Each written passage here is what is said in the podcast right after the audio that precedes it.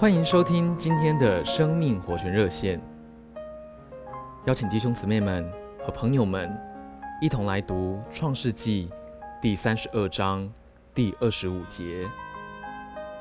那人见自己胜不过他，就将他的大腿窝摸了一把。雅各正与那人摔跤的时候，他的大腿窝就脱了节。亲爱的弟兄姊妹们、朋友们。您正在和神摔跤吗？这常常在我们的生活中上演着，我们却还不知道。或许我们已经学会保持着一种仰望、相信、等候、依靠的态度来到神面前，但这个态度的改变不会长久，不久又忘了。事情来的时候，胆子又变大了，人多称赞几句，脸上的荣光又来了。做得好一点，又腾云驾雾了。你看见了吗？态度改变一下是没用的。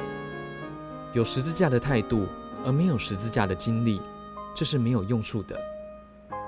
要知道，我们的态度不能代替神的作为。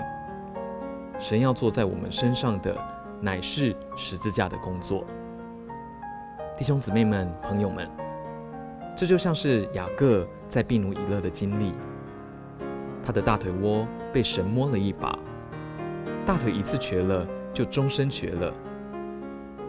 然而有许多基督徒，虽然跌倒，却没有伤痕。